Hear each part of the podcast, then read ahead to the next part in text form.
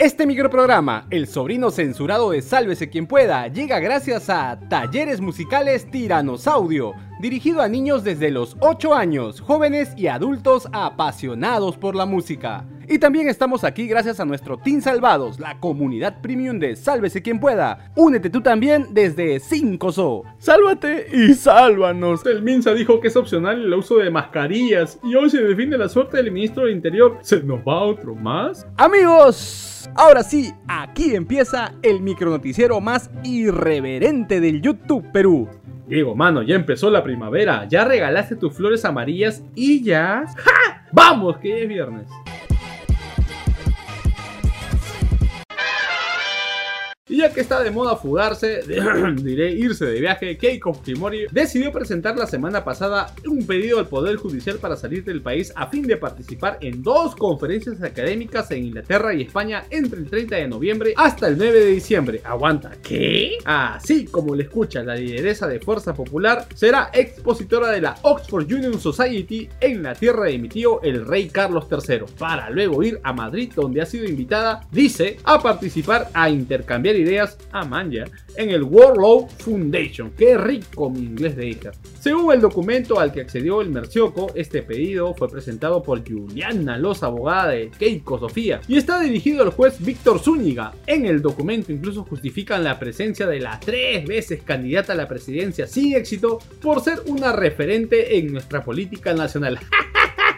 Perdón, perdón, perdón, perdón. Me acordé de un chiste de mi tío Melcocha no lo vean. La defensa legal de la acusada por organización criminal asegura que no existe peligro procesal, o sea, de fuga, ya que ha cumplido con las reglas de conducta y como era de esperarse emitió el fiscal José Domingo Pérez dijo objeción mi señoría y se opuso al pedido ya que para el Ministerio Público esto incrementa el pedido de fuga, o sea, chapal antes que se escape y afecta el principio de legalidad procesal. En esa misma línea dice el señor fiscal que el Estado peruano no podría controlar una posible interacción de la investigada, o sea, de su mejor amiga Keikito, con testigos o coacusados que se encuentren en España o Inglaterra. Todas se las sabe mi tío. Sobre todo en el viaje a España, ya que dijo que la World Road Foundation coopera con miembros de tribunales supremos, fiscales, colegiados de abogados, entre otros. Ah, hábil te crees, pechín. Finalmente, la fiscalía le recordó al Poder Judicial que en casos anteriores le ha denegado este tipo de pedidos a viajar al extranjero a Keiko Fujimori y que nada le impide participar de dichos eventos de manera virtual. Así que anda aprendiendo el Zoom nomás,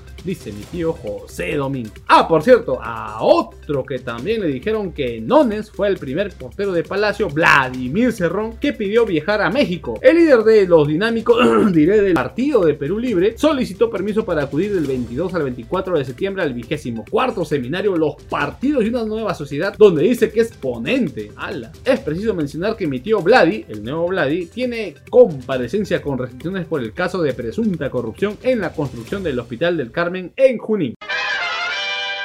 Hoy la subcomisión de acusaciones constitucionales que dirige mi tía Lady Camones, ex titular del Parlamento, así es la vida tía, revisará denuncias constitucionales contra la vicepresidenta y ministra Dina Boluarte y contra el excelentísimo jefe de Estado Pedro Castillo, que por cierto se sacó su fotito con Mr. President Joe Biden y su wife. En el caso de Peter Castell, el congresista Wilson Soto presentará el informe final que recomienda la inhabilitación del mandatario por cinco añazos por traición a la patria. Esto a raíz de sus declaraciones de darle una eventual salida al mar a Bolivia. Aquí hacemos un paréntesis, querido profesor, una consultita. ¿Para qué se reunió ayer con el investigado y censurado ex ministro Heiner Alvarado? Solo para saber nomás, ¿le trajo el play de los United o yo le pedí una estafa, maestro? Bueno, sigamos con el Festival de Denuncias Constitucionales y hoy en la misma sesión se verá la propuesta del informe que busca acusar constitucionalmente a la vicepresidenta Dina Boluarte por el presunto ejercicio simultáneo en sus funciones como alta funcionaria del Estado y presidenta de dos clubes departamentales.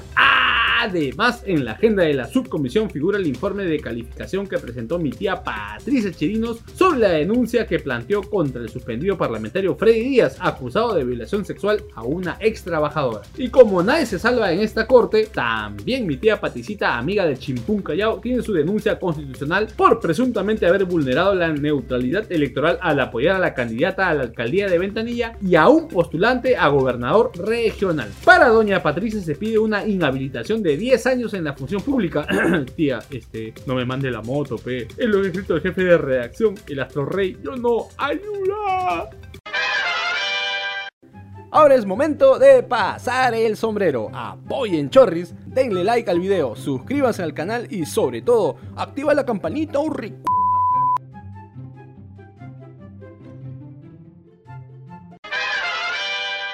Adiós a las mascarillas después de dos años. El MINS anunció que el uso de las mascarillas será opcional en nuestro país, pero eso no quiere decir que ya no la vas a usar nunca más, pues. Piensa, pechato, piensa. Las mascarillas solamente van a ser de uso obligatorio en los hospitales, ¿ya? en los medios de transporte y todo aquel paciente que tenga sintomatología. Asimismo, el ministro de Salud Jorge López indicó que el carnet de vacunación solo será solicitado a pasajeros que lleguen del extranjero. El decreto que oficializa estas medidas salió hoy en el diario oficial Da Peruvian. Esta decisión se basa en la cantidad de personas vacunadas y en el descenso de los casos positivos del virus que paralizó dos años a la humanidad. Según las proyecciones del MINSA, la cuarta ola, que hubo, finalizará en dos semanas. Además, se está evaluando incluir las vacunas contra el COVID-19 como parte del sistema de vacunación nacional. Nos vamos a ver todos extrañados en la calle sin mascarilla. Sí, ya había aprendido a pasar piola con la mascarilla, también. En fin, ahora, ¿qué va a decir la chama?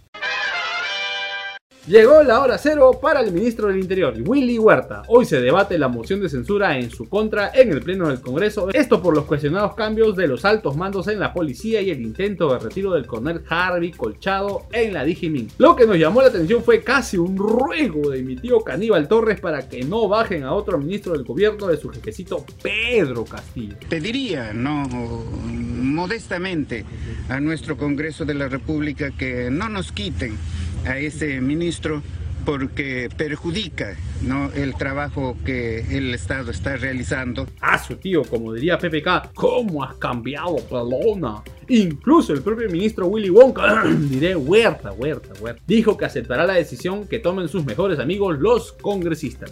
Yo trabajaría hasta el último día en mi despacho y voy a hacer el cumplimiento de lo que disponga Congreso. Y justamente sobre todo el escándalo por el intento fallido de remover al coronel Harvey Colchado, la fiscalía inició una investigación contra el ex jefe de la Digimin, mi tío Whitman Ríos, y al actual jefe de la contrainteligencia de la policía, Luis Sánchez. Sí, el que firmó el memo. Ambos por presunto abuso de autoridad ocurrido el pasado 12 de septiembre. Ahora el Ministerio Público tiene 60 días de plazo para la investigación preliminar tras la denuncia que interpuso la mejor amiga del ministro Huerta. exacto, la fiscal Marita Barreto, jefa del equipo especial contra la corrupción del poder. A pesar de que los números no nos respaldan, los congresistas igual siguen con su vida. Como parte de las celebraciones del bicentenario de su instalación, nuestros padres de la patria zapatearon de lo lindo en el frontis del legislativo.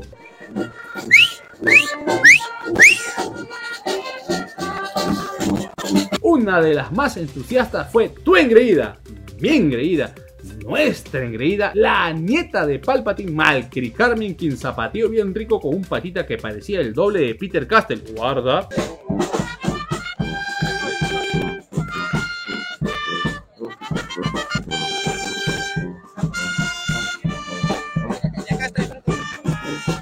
Lo que no entendemos es lo que celebraban realmente, si los 200 años del Congreso o las 6 investigaciones de mi tío Peter Castle en la Fiscalía. Digo nomás, ¿ah?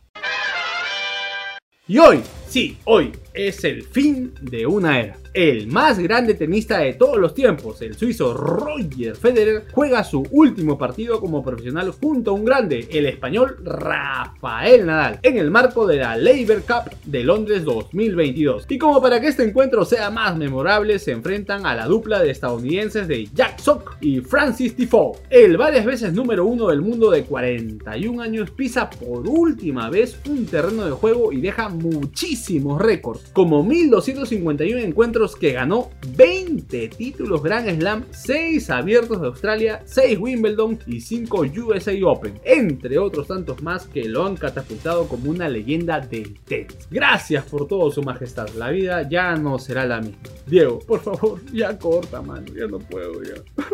Se nos va. Listo, nos vamos. Hasta el lunes. Buen fin de. No la vayas. Más tarde somos Casona, Sol Eduardo y Atusa. Chau, chau, chau, chau, chau.